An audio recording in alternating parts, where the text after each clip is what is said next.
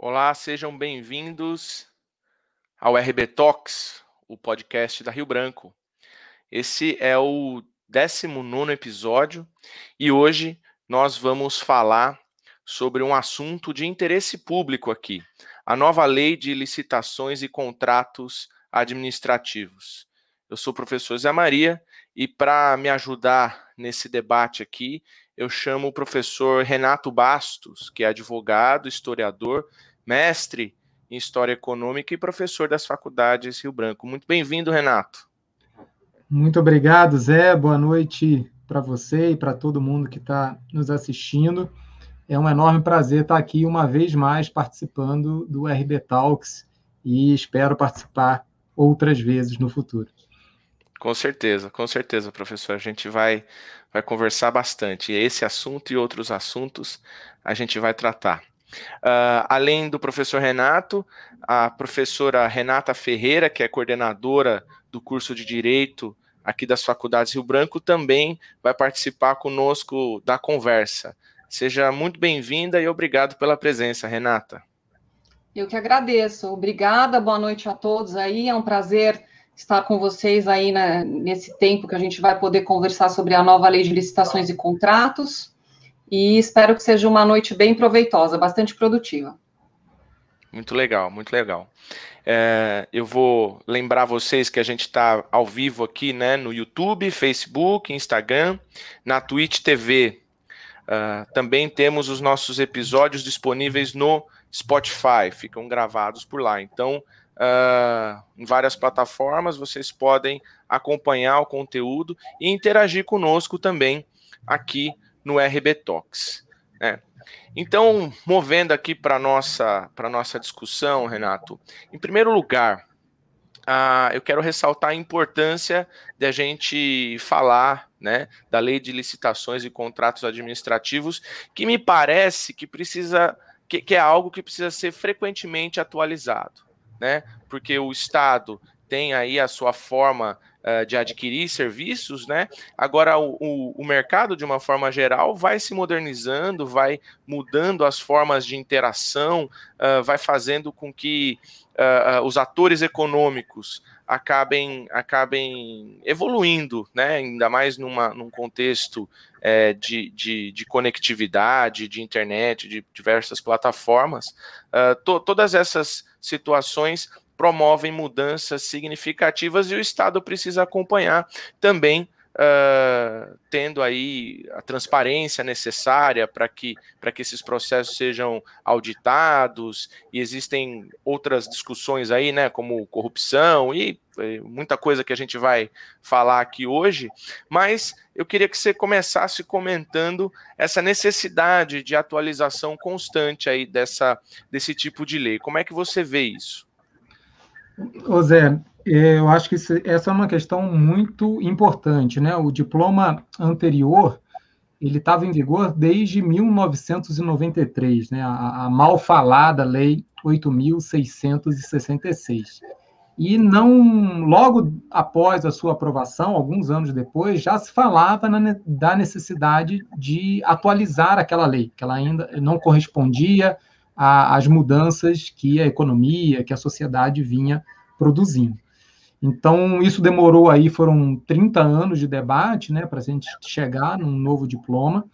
A nova lei chega, é, é, ela, de certa forma, ela se atualiza, né, a, a, essa disciplina das licitações e contratações públicas, mas é curioso, né? Do mesmo jeito que a 8.666, a, a nova lei já nasce com algumas pessoas dizendo que ela não foi suficiente, que a gente já tem que já começar um debate sobre algumas atualizações ainda necessárias.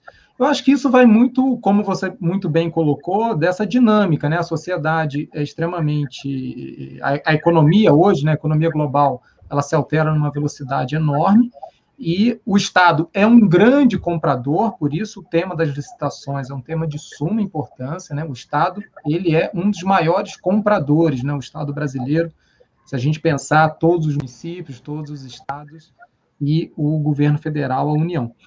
Então, por tudo isso, eu acho que a gente ainda estamos numa fase de namoro com essa nova lei, os regulamentos ainda não foram aprovados, né?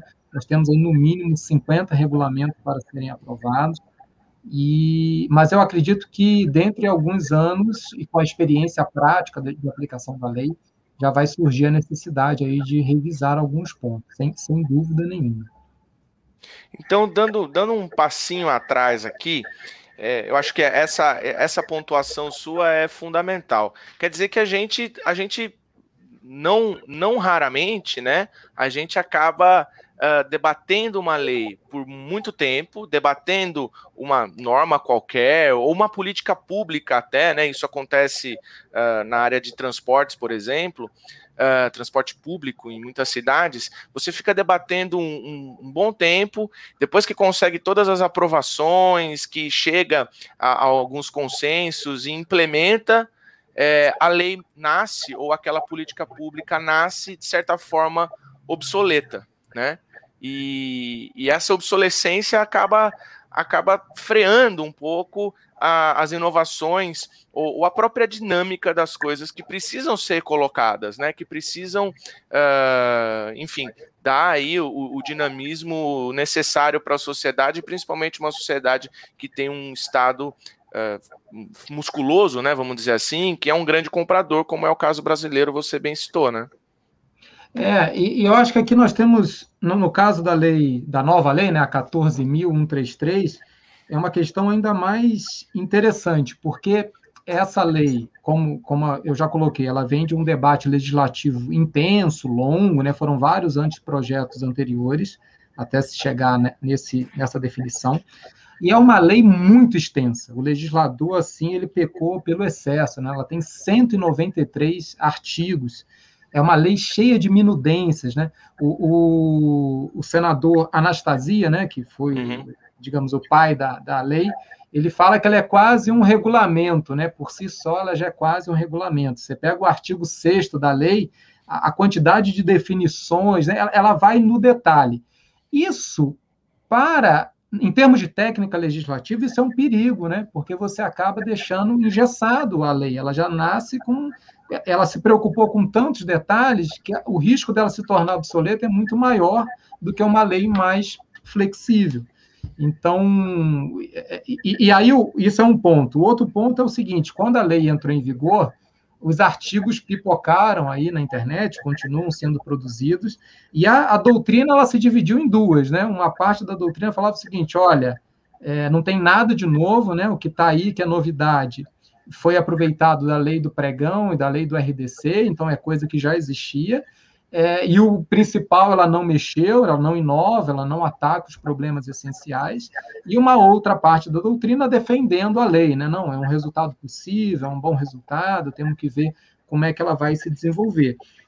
Então, é, é, e a dificuldade de você mexer com uma lei com esse tema, né? Com o tema das licitações. Então, provavelmente, é, é o que eu, que eu arrisco a dizer. Eu acho que no prazo dos próximos cinco anos, a gente vai estar tendo que fazer algumas alterações pontuais para é, conseguir é, é, dar conta aí da, da realidade extremamente dinâmica da sociedade e da economia. Uhum. Na sua visão, Renato, o que, que você acha que de fato avançou nessa lei? Né? Quais são os, os progressos que a gente pode contar? Olha, eu acho que o, o, o, principal avanço dela, no meu, no meu humilde ponto de vista, é que ela deu uma maior sistematicidade ao direito. Ficou mais fácil de tratar o tema das licitações. Né? Então, em parte, essa, esse excesso de definições ajuda. Né? Algumas coisas ficaram contraditórias, mas, em geral, ajuda. E nós não temos mais aquele conjunto de diplomas, né? Nós tínhamos o, o diploma da 8.666, depois nós tivemos a lei do pregão, de 2002, depois nós tivemos a lei do regime de, de, de contratação diferenciada, né, do RDC, para a Copa, a Olimpíada, que foi estendido para outras contratações. E depois nós tivemos ainda a lei das estatais, para o regime de compras das estatais. Então a gente tinha um conjunto grande de, de, de diplomas para dar conta do tema das licitações. A lei 14.133, ela chega ela revoga a 8.666, revoga a lei do pregão e revoga a lei do RDC. Então, ela sistematiza, ela concentra e sistematiza todo esse, esse conjunto normativo. As estatais vão continuar ainda contratando pela 13.303, né, que é a lei é, das estatais. Ah, então, esse eu acho que é o, é o primeiro fator positivo. Segundo, ela ela arrisca fazer algum, algumas medidas, por exemplo, né, a centralização num portal nacional de compras, é, de certa forma centralizando as compras da administração inteira do Brasil, isso é, e dando visibilidade através desse portal, acho que isso é algo, se for bem executado, é um avanço. Ela traz uma modalidade nova, que é a modalidade do diálogo competitivo, que também, se bem executado, é um avanço, né? A experiência europeia é, já demonstrou isso, né? Na Europa nós temos, é uma coisa importada da Europa e que pode funcionar de uma maneira razoável aqui no Brasil. E é, e é, é uma lei que ela permanece com algumas preocupações, né? Uma preocupação com o desenvolvimento local, né? O desenvolvimento é, é, é, sustentável né, e o desenvolvimento local. Então, eu acho que isso, de uma certa forma, são ganhos positivos. E, sem dúvida nenhuma, eu acho que o principal ganho dela, ao fazer esses processos todos, foi tentar resolver o grande problema das licitações, que é o tema da celeridade. Né? No regime da Lei 8.666, era um parto fazer uma licitação, né? Você tinha processos licitatórios que se estendiam por um longo tempo. E isso é um problema enorme para a administração pública, né? O governante tem quatro anos, às vezes ele chega no, no quarto ano e ele não conseguiu ainda tirar a obra do papel, porque além da licitação, você tem o problema da, das autorizações ambientais, né? Toda a legislação ambiental, né? Então, e, e, essa foi a justificativa do RDC, né, para a Copa do Mundo e Olimpíada. Sem o RDC, sem essa lei especial, a gente não teria os estádios para a Copa do Mundo, nem a estrutura do, do, da Olimpíada. Então, a lei, ela ajuda também nesse tema da celeridade. Né? Então, eu acho que, assim, é, a gente pode fazer um, assim, bastante inicial, né? Porque, lógico, a gente vai ver a lei a partir da jurisprudência dos tribunais de contas, da, né? ela sendo aplicada na prática, mas inicialmente eu tendo a ver ela com mais, com bons olhos do que já nascendo uma lei totalmente obsoleta. Entendi. É, professora Renata, como é que você vê esses avanços também? Como é que você olha para essa nova situação aí? Bom, eu acho que o Renato deu um panorama aí bastante interessante sobre o que esperar da nova lei, né? É, concordo totalmente com, com os aspectos que ele indicou, e até estava pensando aqui, enquanto o Renato estava falando, que mais ou menos a cada 10 anos a gente tem uma nova lei de licitações, né? Então a gente começa com a 8666, depois vem a do pregão, depois na sequência vem a RDC, aí veio essa. Então, a esperança é que essa daí dure mais ou menos uns 10 anos, acho que lá para 2031 talvez a gente tenha uma nova lei, né? Então, isso é algo a se pensar, porque é impressionante a quantidade de legislações aí que estão se seguindo.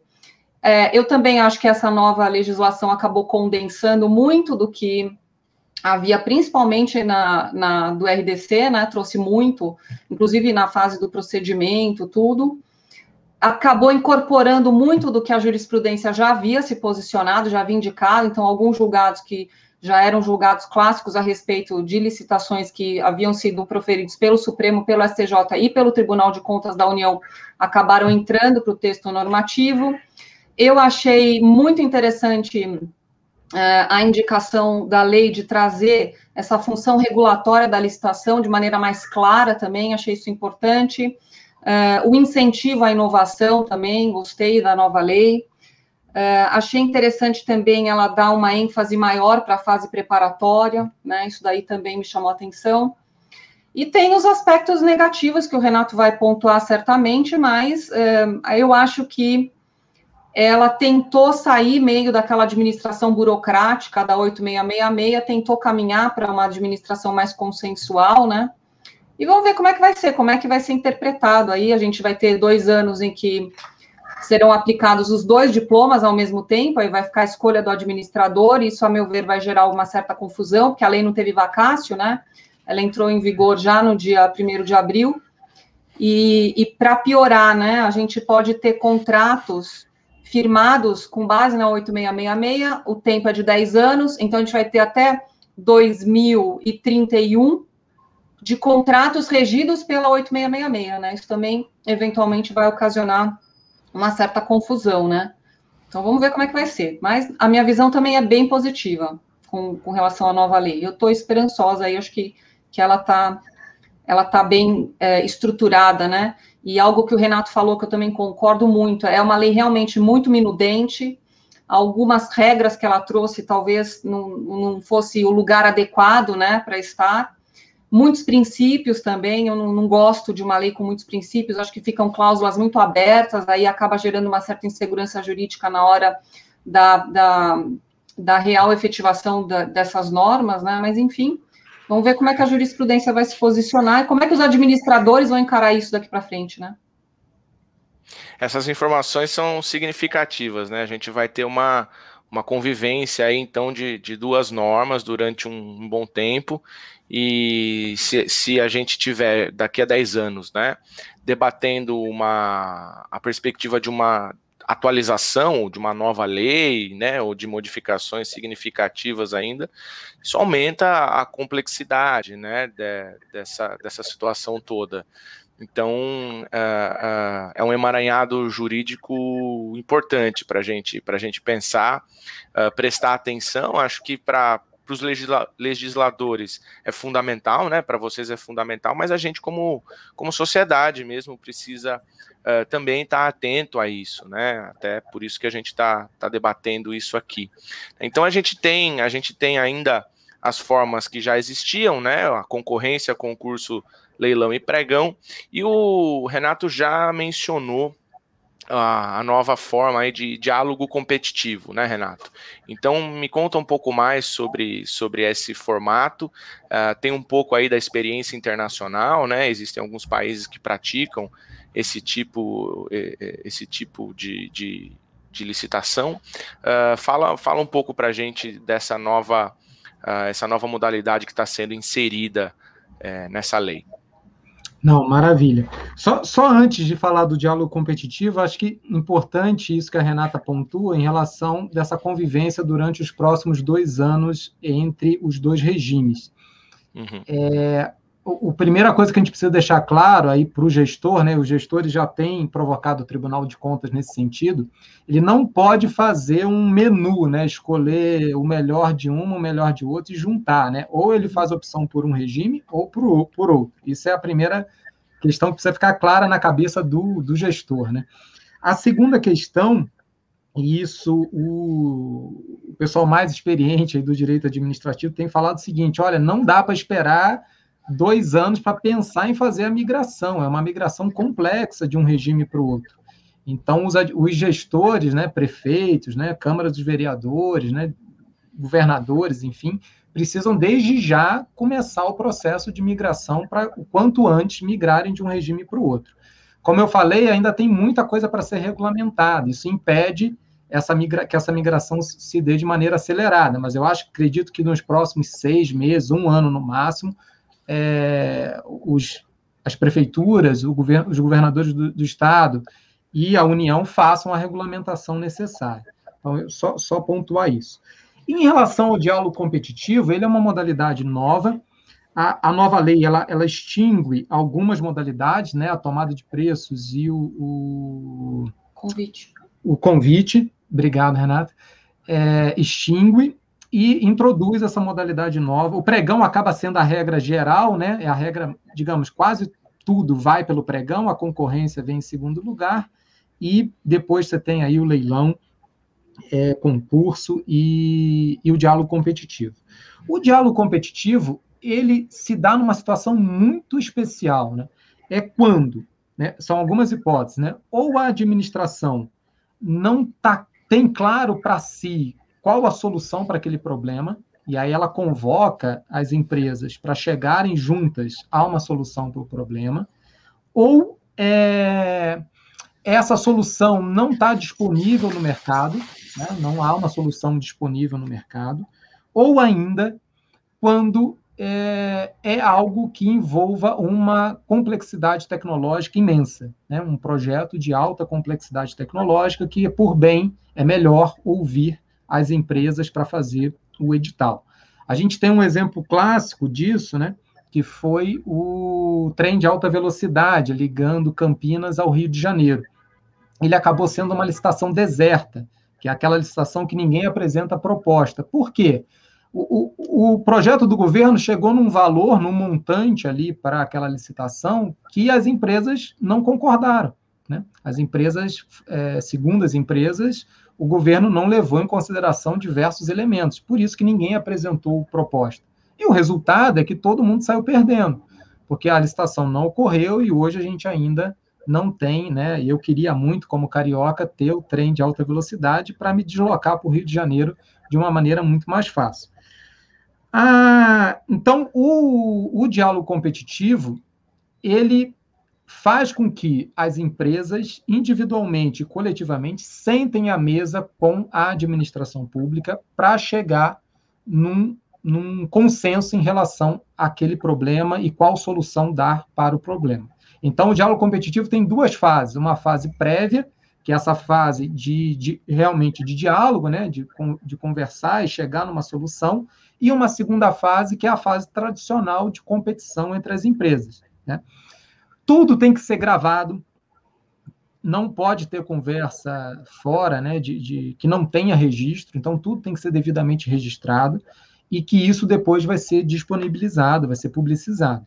Então, porque a ideia não é que se faça nenhum tipo de conchavo, né, nenhum tipo de acordão, mas que, de fato, de uma maneira muito republicana, as empresas contribuam com a administração, seja municipal, estadual ou federal, para a solução daquele problema. E eu quero fazer uma casuística aqui, né? Logo no começo, agora, em abril, o Ministério da Economia, o antigo Ministério da Fazenda, usou o diálogo competitivo. Saiu no Diário Oficial e isso virou motivo de piada, né? Porque o Ministério da Economia é, usou o diálogo competitivo para contratar serviço de Copa.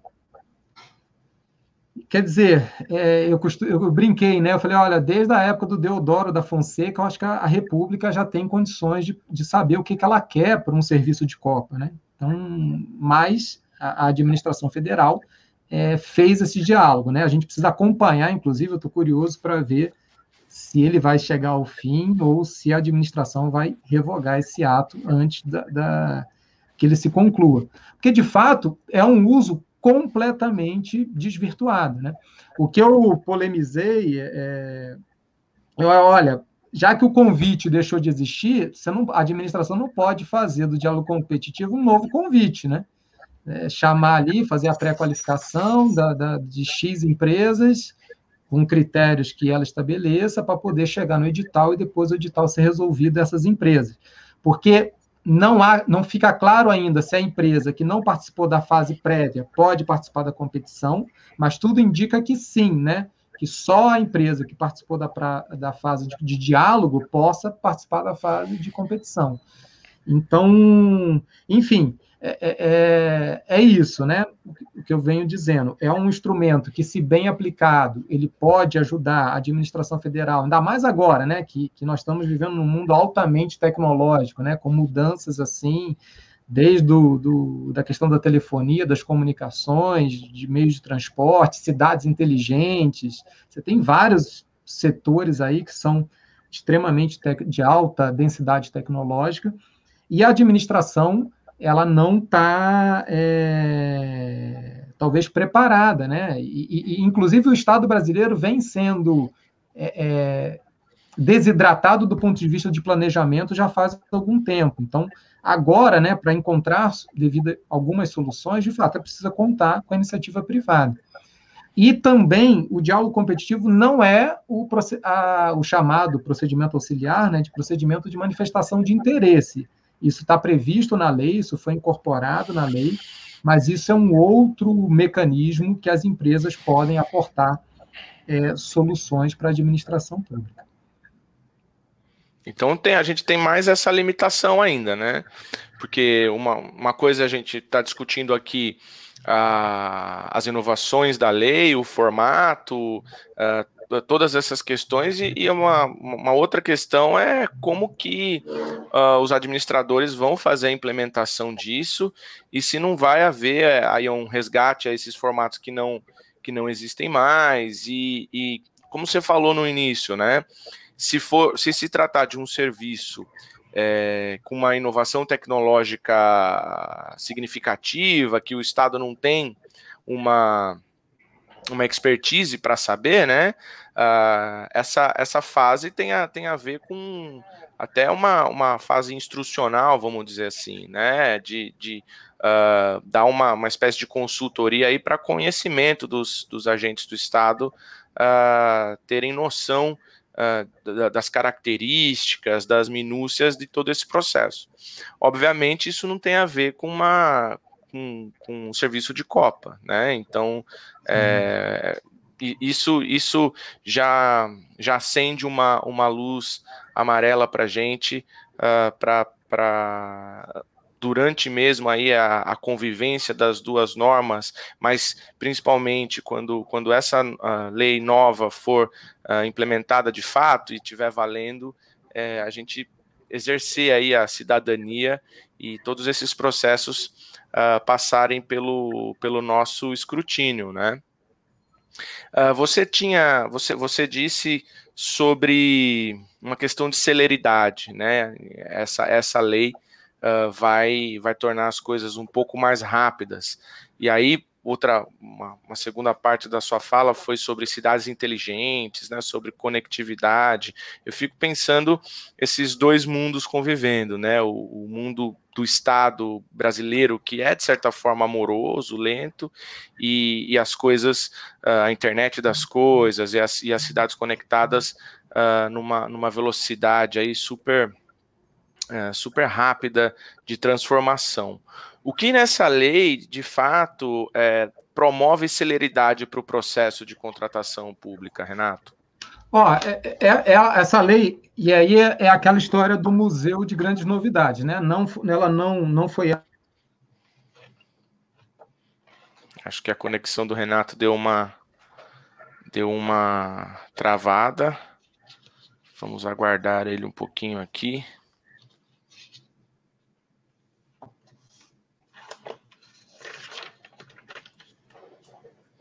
Será que o professor Renato caiu? E, a lei já, tá já tinha isso, a lei do pregão também, mas ela consolidou. Renato, peraí. Vai devagar, amigo. Ele acho que não deve ter percebido que cai bom.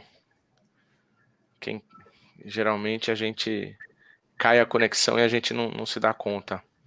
É, de qualquer forma, o que, que você vê, Renata, como, como celeridade nessa lei aí? Você consegue ter essa, ter essa percepção também? Acho que você tocou um pouquinho nesse ponto. É, eu, eu achei que ela vai imprimir sim uma. Eu não sei o que, que o Renato pensa a esse respeito, a gente vai ouvi-lo uhum. daqui a pouquinho.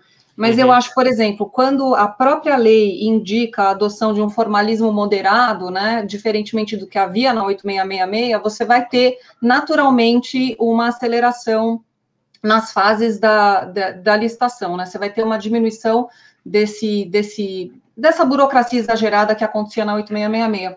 Eu estava até vendo aqui, por exemplo, uh, o que a lei está trazendo para a gente no artigo 12, né, quando ela explica um pouquinho, a meu ver, quando ela traz essa, esse panorama de um formalismo moderado.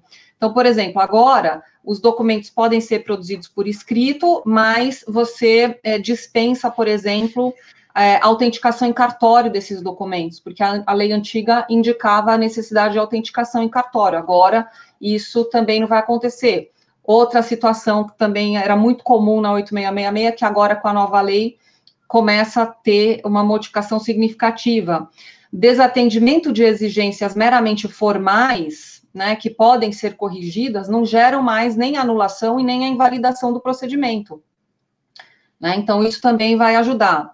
Uh, a possibilidade da autenticação ser feita pelo próprio administrador, né, que gosta de fé pública também, então isso aceleraria, né? uh, os atos preferencialmente digitais também acelera, levando em consideração que é preferencialmente, é, atenção a isso, né? Porque a gente tem municípios com 700, 700 habitantes no Brasil, né? Então, você uhum. tem mais de 70% dos municípios com menos de é, entre 10 e 20 mil habitantes, né? Uhum. Então, é, esses municípios ainda vão poder utilizar os critérios aí é, é, vinculados a publicações impressas, né? Uhum. Então, acho que, acho que o Renato voltou. Uhum. Sim, professor Renato, assim, é, de falando, volta. A gente, a gente, falando de tecnologia, a minha internet aqui me deixando na mão. É, mas eu estava ouvindo aqui a Renata, concordo com, com essas questões, e eu ia, eu, eu acho que eu não ouvi a resposta dela inteira, mas eu acho que duas questões que a lei consolida e, de fato, são muito significativas para a celeridade é a inversão de fases, isso, ah, isso já vinha né, no RDC, no pregão. Então, você, antes, você habilita, na 866, você habilitava primeiro, né, esse processo de habilitação é, é, é, é extremamente burocrático, várias divergências, agora não, então a habilitação vai para depois do julgamento. E a outra questão é uma fase única de recurso. Eu acho que aqui é o X da questão. Porque na 866, você podia entrar com recurso após cada fase da licitação, do processo uhum. licitatório. Agora não, você guarda todos os recursos lá para o final, para uma fase única de recursos. Isso ganha um tempo que é incomensurável, incomensurável. Então, eu acho que esses dois pontos, assim, que ela não inova, né? É, é, eu acho que nessas questões mais digitais, que eu, eu, eu ouvi a Renata falando, isso de fato é uma inovação, o Portal Nacional de Compras. É, essa lei ela tem três é, questões que o legislador estava muito preocupado, né? São três palavrinhas, né? Centralização, digitalização e padronização. São três preocupações que percorrem a lei inteira. E, e de fato, somado isso, somado à, à, inversão de fases e a uma fase única de recurso, eu acho que isso, de fato, dá uma celeridade maior ao processo licitatório. Perfeito. A Renata tinha mencionado também a questão do tamanho de municípios, né? Então a gente está falando de uma lei que, que tem que lidar aí com, com municípios uh, extremamente pequenos, né, de 5, 10, 10 mil habitantes, muitas vezes, e, obviamente, com, com, com grandes cidades aí, que estão entre as maiores cidades é, da América Latina, né, enfim, as grandes capitais. É, como, como, equacionar essas assimetrias aí, assim, né? Como é que vocês dois veem, Renato e Renata, a, essa a equação de, de, de, assimetrias que a lei tem que uh, atender todo mundo, né? Então a Renata já pontuou uma questão aí uh, uh, das divulgações impressas, né? E, e o processo digital. isso, isso serve aí para atender uh, cidades pequenas e grandes, mas e, e toda, to, todo o aparato legal uh, mais amplo sobre essa questão? Olha, é, é, esse é um ponto de bastante preocupação, porque a realidade brasileira é uma realidade díspare, né? Nós estamos falando de um país de dimensões continentais, são mais de 5.600 municípios, a maior parte dos municípios brasileiros são municípios pequenos, né? Você tem uma boa parcela que é menor, é, tem um tamanho menor de 10 mil habitantes, então isso é uma imensa parcela dos municípios brasileiros. E a, isso vai demandar desses municípios um, um esforço muito grande para se adequar a essa nova realidade da lei. E porque a maioria dos municípios estão acostumados com aquele processo bem tradicional, né? Você imprime o edital físico, cola atrás da porta, publica no jornal de circulação regional e a coisa está feita, né? Aqui não. Com o Portal Nacional de Compras, é, tudo tem que passar necessariamente pelo portal. E não só a fase de publicação de edital, mas até as notas fiscais, depois da prestação de contas dessa, desse contrato, precisam subir para o portal. É, e, e, é isso, né? Nós estamos falando é, municípios que a conectividade ainda não chegou plenamente, né? Muito precários em termos de, de conexão com a internet. É, então, assim, isso é um, um, um, problema geral, né? A lei, ela dá um prazo maior para os municípios com menos de 20 mil habitantes. Eles têm um prazo de seis anos para é, aderirem ao Portal Nacional de Compras. Então, isso já há uma preocupação de dar um prazo maior, sabendo dessa realidade é, no Brasil. E a outra possibilidade é dos municípios pequenos, com menos de 10 mil habitantes, realizarem consórcios públicos, ou seja, se unirem. Né? Então, você pega aí cinco, seis municípios menores de 10 mil habitantes, fazerem é, um esforço conjunto para conseguir cumprir os critérios da lei. É, o que eu tenho dito, né, é, é, é, não só eu, várias pessoas, é o seguinte, ó, se der certo, é um gol, né? Nós temos aí um belo instrumento, que é o Portal Nacional de Compras, que vai dar uma transparência maior, uma celeridade maior, vai dar uma segurança maior, inclusive para o próprio administrador, né? porque o portal acaba servindo como parâmetro na hora de fazer dispensa de licitação, na hora de fazer inexigibilidade, na hora de ver preço, de comparar. Enfim, o portal ele alimenta com várias informações importantíssimas. Agora, a gente olhando para a realidade brasileira, vira uma coisa talvez utópica, né? Pensar que nesse prazo de dois ou até seis anos a gente vai ter isso tudo devidamente organizado. O portal, né, ainda o comitê gestor, que vai ser com membros da União, dos estados e dos municípios, nem ainda foi regulamentado, né, nem foi ainda instituído. Então, é isso, né? É, é uma ideia muito boa, né? Agora a gente precisa ver se de fato ela vai ter aderência à realidade brasileira. Porque senão o que vai acontecer é que a lei não vai pegar, né? Como dizem, né, a lei não vai pegar e a gente vai ter que acabar tendo novas prorrogações, e isso é, somado ao fato de, de uma possível é, obsolescência natural da lei, né, a gente pode ter daqui a pouco, há 10 anos, um novo regime, e esse regime anterior nem conseguiu ainda ser efetivamente aplicado em todo o território nacional. Então, é o que eu falei há um tempo atrás aqui os gestores precisam é, ter isso muito claro, né? E acelerar, acelerar assim quanto antes é, a migração para o novo regime, para que esses gargalos da aplicação da lei sejam identificados e solucionados. Renata. Então, é, é exatamente, né? É o que o Renato colocou. Uh, a gente vai ver como é que vai ser a aplicação nesses municípios menores, né? Você vê, tem município, eu estava vendo aqui o último censo do IBGE do ano passado, tem, em Minas tem município com 700 habitantes, quero ver como é que isso vai ser na prática, né? A despeito da própria lei autorizar essa divulgação para além do portal, né? Mas o portal não vai ser dispensado, vai ser para além, pode divulgar em sítio eletrônico próprio e tal.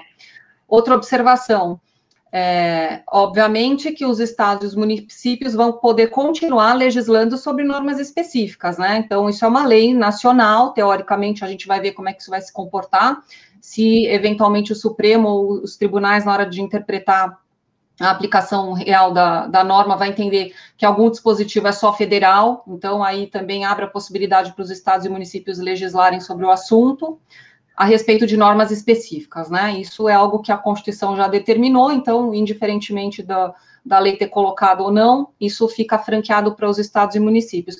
Inclusive, o próprio STF, com relação à inversão de fases, que o Renato bem pontuou, é, o STF já havia se posicionado a respeito da constitucionalidade de leis estaduais que haviam já, no âmbito dos seus estados, né, é, trazido a inversão de fases, e o Supremo já havia entendido que isso realmente seria uma norma específica e que as leis eram constitucionais. Então, vamos ver como é que isso vai ser na prática. É, a gente está esperando para ver a aplicação concreta, né? Renato bem lembrou algo também muito positivo, que é ou aplica a norma inteira nova ou aplica a norma inteira anterior durante esse período de dois anos, mas o ideal é que, de fato, a norma nova seja imediatamente aplicada, né? Eu acho que esse período de dois anos que, que foi é, franqueado aí para a escolha do administrador, a meu ver, foi um desserviço, né? Porque isso acaba gerando essas dificuldades práticas na hora da implementação da norma. É necessário, porque é uma lei muito nova, trouxe alguns critérios que os municípios, a gente está discutindo um deles, vão ter dificuldade real de implementar, mas de qualquer maneira, a gente vai esperar para ver como é que esses municípios menores irão se posicionar, né? Vamos ver, tem, estamos de olho aí para ver o que vai acontecer. É, a minha percepção. Desculpa, Renata. Zé, me permite, não, só um claro. comentário. Que eu concordo integralmente com, com, com a Renata, mas se a gente olhar em relação ao diploma de 93 e esse, esse ele é muito mais incisivo no sentido da União centralizar a questão das licitações e contratos. É, é, de fato, os, os, estados e municípios vão, vão permanecer podendo disciplinar normas específicas, mas essa lei, digamos, ela é muito mais. É, é ela tenta se impor mais, a União se impor mais no sentido de disciplinar. Ai. Então, isso também vai dar uma confusão danada nos tribunais aí, porque. É uma lei feita para a União, né? Se a gente for pensar, é uma é. lei feita para grandes contratações, para contratações de grande vulto, né? Então, realmente é uma lei que não pensou no município de 1.900 habitantes, que é enormes. A gente tem 5.570 municípios, mais de 70% tem entre 10 e 20 mil, e se você for ver no, nos dados do IBGE do, do ano passado, você vai descendo, descendo, descendo, é tudo 1.900, 1.200. Então, é, realmente, é uma lei feita para a União, né? Tá perfeito, Renato, concordo totalmente. É. São as três palavras que o Renato falou, né? Centralização, digitalização e padronização. É. Vai, vai nessa, nessa linha aí. É, a, a, lei ela tem uma preocupação também com a questão, e, e eu acho justa, né, com a, a, famosa economia de escala, né? Como uhum. a administração é uma grande compradora, se você quanto mais centraliza as compras, a tendência é, é, ter um ganho econômico maior. Então, de fato, é uma preocupação justa, né? Agora é isso que a Renata está colocando. A gente precisa ver como é que isso se adequa, não, não atropela as gestões municipais, né? Nós precisamos ter isso muito claro, né? A ideia de consórcios municipais com municípios pequenos é uma ideia bem-vinda, né? Que aí eles também conseguem ter uma economia de escala em compras é, locais, né? Essa é uma outra questão que eu ainda pretendo escrever sobre isso, né? Essa relação da lei com o desenvolvimento econômico. Acho que a lei, acertadamente, a, a escola vai poder comprar o pãozinho da padaria do bairro, né? Então, uhum. isso ajuda, o, o, dinheiro fica no município, né? Não vai sair para uma grande empresa que está fora da região. Então, mas, enfim, isso tudo a gente precisa ver. O, o, eu tenho acompanhado um, um, curso no Tribunal de Contas aqui do Estado de São Paulo, e eu vejo lá o posicionamento dos conselheiros do tribunal que eles estão estão muito reticentes, assim, né? É, inclusive, um deles fez um. É, uma brinca, meio que brincadeira, mas falando a verdade hoje, que era eles, a grafia do Tribunal de Contas na Lei 14.133 é toda minúscula. Né? Então, ele falou, olha, eu acho que estão querendo desprestigiar aí o papel do Tribunal de Contas tal. Mas é, mas é isso, a gente precisa ver como é que essas outras instituições reagem à lei, né? que, no final de contas, o que acaba prevalecendo é a jurisprudência dos tribunais tanto né, do sistema judiciário, como de quem vai fiscalizar as contas dos gestores. Né? Nenhum gestor quer ficar respondendo processo no Tribunal de Contas. Perfeito. Bom, então você, você tocou num ponto fundamental aqui uh, para nós hoje, tanto no que diz respeito a, a essa norma, quanto na, em uma, um debate mais amplo aí sobre, sobre a política é, na, na, no Brasil, né? Para dizer o mínimo. É, com, em relação ao combate à corrupção, né, em relação aos, aos tipos penais e como a, a gente pode se, se blindar, se isso é possível, né, uh, da corrupção dentro da perspectiva dessa lei?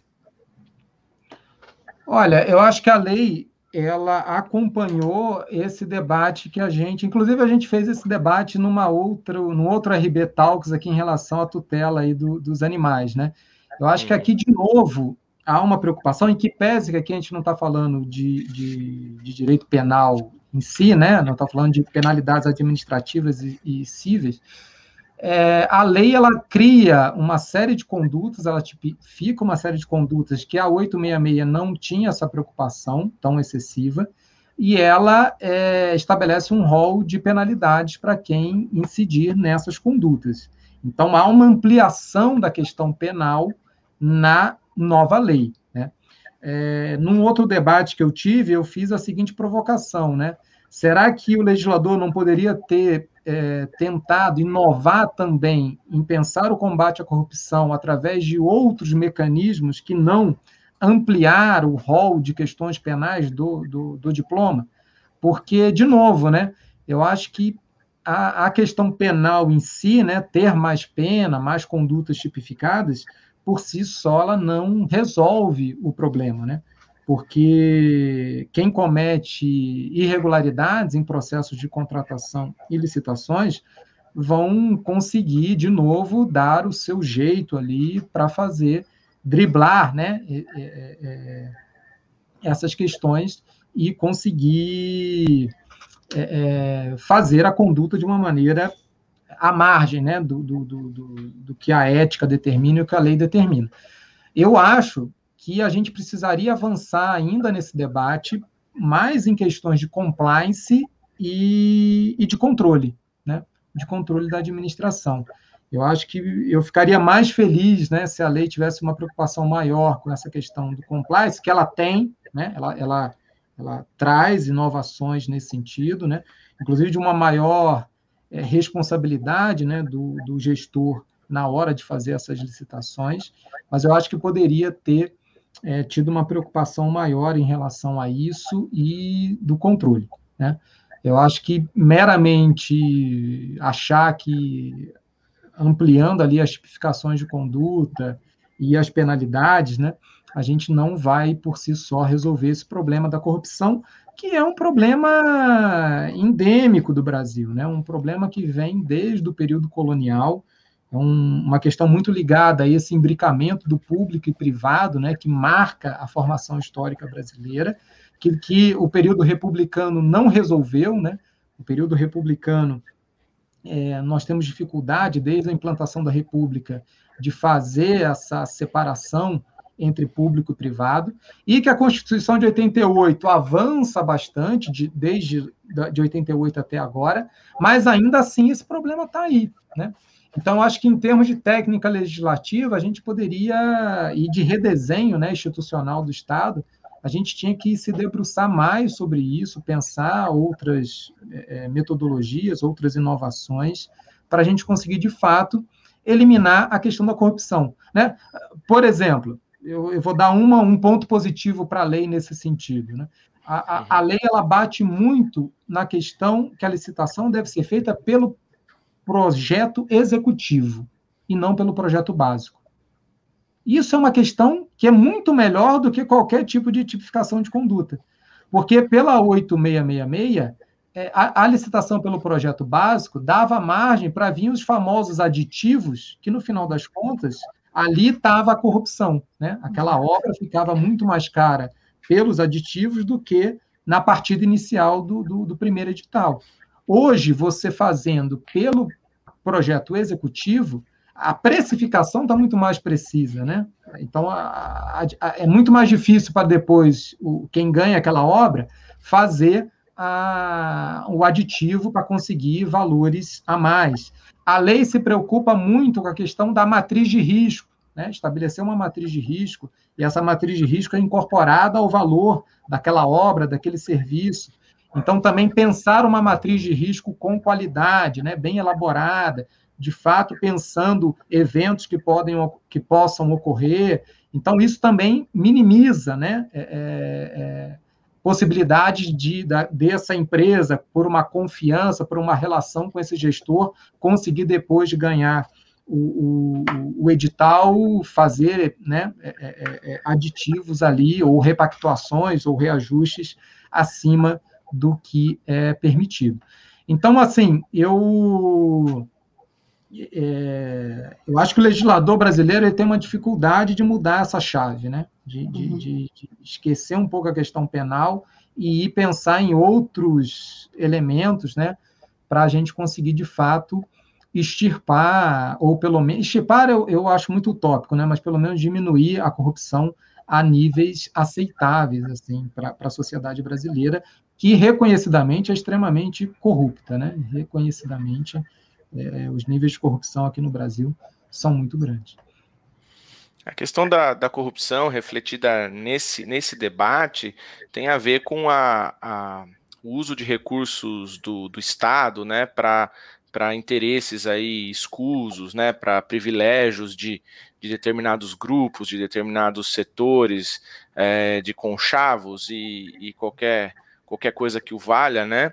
Mas com certeza essa, esse tema da corrupção, esse debate da corrupção, tem um pano de fundo muito maior, histórico, é, social, né? Tem é, é algo bem bem mais estrutural, bem mais incrustado na sociedade brasileira e que obviamente a gente não consegue resolver problemas difíceis com soluções simples, né? Que essa é uma temática que, que sempre pega para a gente, e eu acho que essa é a, é a, a, é a dimensão nessa lei aí, né? Que é justamente as compras uh, públicas e assim por diante. Mas, obviamente, que, que o caráter estrutural aí é, é fundamental a, a, gente, a gente debater é, de uma perspectiva constitucional, de uma per perspectiva de construção de, de sociedade, de país, e, e que você bem colocou, né? É, é, a República não resolve, você tem alguns avanços, mas não, uh, não, não dá para dizer que a gente extirpa da sociedade, que a gente é, leva para níveis aceitáveis e, e principalmente uh, mantém aí questões de, de controle que uh, combatam, além da própria corrupção, a impunidade, né? Acho que uh, esse é um, é um parâmetro importante para gente, uh, a gente levar em conta. Como é que você vê isso, Renata, essa parte da, uh, da, da, corrupção, que eu acho que é, é importante tocar nesse assunto? A gente conversou, né, Renato, é verdade, sobre isso lá na live dos, da tutela jurídica dos animais, e aqui parece que a história se repete, né, porque nós tivemos um pacote anticrime no começo desse ano que traz um novo modelo de justiça consensual, mais um, né, que é o ANPP, o Acordo de Não Persecução Penal, e aí na sequência vem essa legislação aqui, com recrudescimento, parece que proposital no preceito secundário de quase todos os tipos penais aqui, exatamente para inviabilizar o ANPP, né? Porque a gente, se vocês forem ver depois, consultando né, a, a legislação, os 11 tipos penais que a legislação inclui no Código Penal, né? Então, ela tira da 8666 e coloca um novo título lá no Código Penal, nos crimes contra a administração pública. Salvo engano, só um não houve esse recrudescimento no, no preceito secundário, que é o preceito da sanção.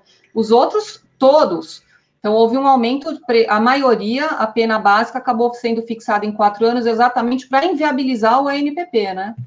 Então, parece que o Congresso Nacional não conversa, né? Não sei o que acontece, quer dizer, primeiro institui um modelo super interessante que vai ser aplicado, inclusive, na improvidade administrativa, e aí, na sequência, vem uma alteração aqui, trazendo essa modificação, trazendo esse aumento de pena, e, eventualmente, o que o Renato também colocou, a meu ver, eu acho que ele, ele pensa dessa maneira, quer dizer, tipificando condutas que não eram para serem tipificadas no âmbito penal, no âmbito criminal, né? Eventual, direito penal é última rácio, né? Não pode ser utilizado para tudo, ele, ele não serve para isso. Então, acho que talvez isso deveria ter sido colocado em outros ramos do direito, no, no próprio direito administrativo, no próprio é, condutas que é, estão aqui não deveriam estar, né? E um tipo penal novo aqui que eu identifiquei, aqui o único, omissão grave de dado ou de informação por projetista também, algo que, que vem, é uma novidade trazida, é o único novo tipo, o resto foi tudo, na verdade, uma continuidade normativo-delitiva, né? Não tem nada de novo, a não ser o, o aumento aí, né, da, da, da, sanção penal e também a modificação do, do, do regime, né, sai de detenção e segue para reclusão, mas enfim, vamos ver como é que, de novo, né, vocês, é, é, é o que a gente está falando desde o início, Vamos ver como é que isso vai se apresentar na prática, né? Se essas sanções criminais aqui serão de fato indicadas, né? Se é, no fechamento dos tipos aqui, eu vi por contratação direta ilegal teve uma modificação também muito interessante aqui, né? houve um abolício em, em um dos verbos que era utilizado no, no anterior, e a gente está acompanhando para ver o posicionamento aí final da jurisprudência, né? Acho que é uma lei que busca combater a corrupção, mas eu não sei se ela buscou pelo melhor caminho, né? É o que a gente está falando. Não sei se eventualmente é, esse recrudescimento e, e, a colocação disso da maneira como foi colocada, né? Desses novos, desse, dessa tipificação aqui, da maneira como foi colocada, de fato é o melhor caminho ou não, né? Direito penal simbólico, talvez mais uma vez, né? O Brasil parece que gosta disso, vai um pouco no, no caminho contrário do que os outros países seguem, né? Então, vamos ver. E, e só, só, complementando rapidinho, a, inclusive lá no artigo 6 da lei, ela amplia quem é o licitante, né? E está sujeita a essas penalidades, porque agora a pessoa que apresenta a proposta e retira, ela, ela é enquadrada como licitante, na 866 não era. Então, de fato, é, é, é isso, né? Você a lei tentou cercar aí de todos os lados por um caminho que talvez é isso, não é o, o talvez o melhor caminho. Muito bem. Aproveito para cumprimentar aqui o nosso aluno Gabriel Laureano, que, que fez aí comentários elogiosos sobre, sobre o nosso, o nosso conteúdo aqui, nosso podcast. Muito obrigado, Gabriel. A gente encaminhando aqui para o final, umas últimas palavras aí de vocês uh, sobre, sobre o conteúdo. Por favor, Renata. Bom, eu, em primeiro lugar, agradeço muito o convite é, feito pelo professor Zé Maria, pelo professor Renato. Eu adorei participar da, da live, o professor Renato aí dando um show a respeito da nova lei, trazendo aí seu ponto de vista de maneira extremamente didática. Adorei aprender bastante aqui com você, Renato, é sempre um prazer. Uh, agradecer também, porque o conteúdo do RB Talks a cada, cada semana é um melhor que o outro, a gente fica querendo assistir tudo, porque está incrível essa, essa ideia da Rio Branco, foi de fato genial. E esperar para ver como é que, que a sociedade receberá essa nova alteração, essa legislação nova, né? Para ver como é que a sociedade recebe, como é que os administradores aplicam, como é que o Supremo e o STJ e o próprio Tribunal de Contas interpreta seus dispositivos, a gente está num compasso de espera interessante aí, e vem muita novidade aí, com certeza. Oh, não, eu, eu, quero agradecer uma vez mais a Maria, Rio Branco, a Renata, aí é sempre bom né, é, trocar figurinhas aqui. Eu é isso, eu tenho uma visão positiva, né? No final das contas, o balanço eu acho que é um balanço positivo em relação ao novo diploma. E eu acho que que a gente tem que brigar como operador de direito e como sociedade é para que ele seja é, bem executado. Eu acho que se ele for bem executado, a gente vai conseguir ter um ganho enorme, né? A, a sociedade precisa se apropriar desses temas, né? Um tema árido, de fato, concordo, é, para quem não é do direito, né? Mas é um tema fundamental, né? O Estado, repito, é o maior comprador do Brasil, pensar o Estado como um todo, e a gente precisa ter muito claro como essas compras e esses contratos são feitos, porque isso acaba resultando numa série de políticas públicas, né? desde a merenda, do, do transporte é, municipal oferecido, né? tudo isso passa por licitação e por contrato. Então, eu espero que a sociedade é, crie mecanismo aí de acompanhar e fiscalizar a execução dessa lei. E só deixar um, um recado aí final, eu e meu sócio, né, a gente produzimos um e-book gratuito, né, está disponível para ser fazer o download e está lá na, na, no site do escritório. Para quem quiser, estudante, gestor, enfim, quem tiver interesse, interesse é só baixar que a gente faz ali um, em, em, poucas páginas, né, em 47 páginas, um, os comentários das principais alterações em relação ao diploma anterior. Pode, pode deixar o nome do, do site do escritório também, Renato? É, é, é Figueiredo e Bastos, Sociedade de Advogados. Ou Perfeito. se procurar também lá no, no Instagram, né, no, é prof. prof underline Renato Bastos, o link também está lá na bio do Instagram. Maravilha, maravilha. Bom, Renato e Renata, só posso agradecê-los é, imensamente pela presença de vocês, pela qualidade das intervenções. A, nossa intenção é justamente essa: trazer um conteúdo aqui uh, de qualidade, né, com, com, uma linguagem que os nossos alunos e, e as pessoas que estão acompanhando a gente possam entender. Uh, que é justamente um, um pequeno avanço que a gente propõe nessa nessa questão de cidadania, né? Acho que o que o Renato colocou, que a sociedade precisa se articular e se interessar por isso, é nada mais do que o, o, o, exercício da cidadania. É isso que a gente, como instituição educacional, é isso que a gente se propõe a fazer. Então, foi um grande prazer aqui dividir o tempo com vocês e, e escutar vocês uh, sobre essa questão importante. Muito obrigado. Eu aproveito para lembrar todo mundo que a nossa transmissão fica gravada nas redes sociais aqui da, da Rio Branco né, para vocês se inscreverem no nosso canal no YouTube e ficar por dentro dos próximos episódios. Se você gostou, curte, compartilha, comenta, né, interaja conosco aqui para que mais pessoas possam assistir e ajudar na produção de conteúdo sobre temas aí que a gente se interessa, uh, que vocês também podem, podem sugerir, né, educação, gestão, direito, relações internacionais e assim por diante. Um grande abraço e até a próxima.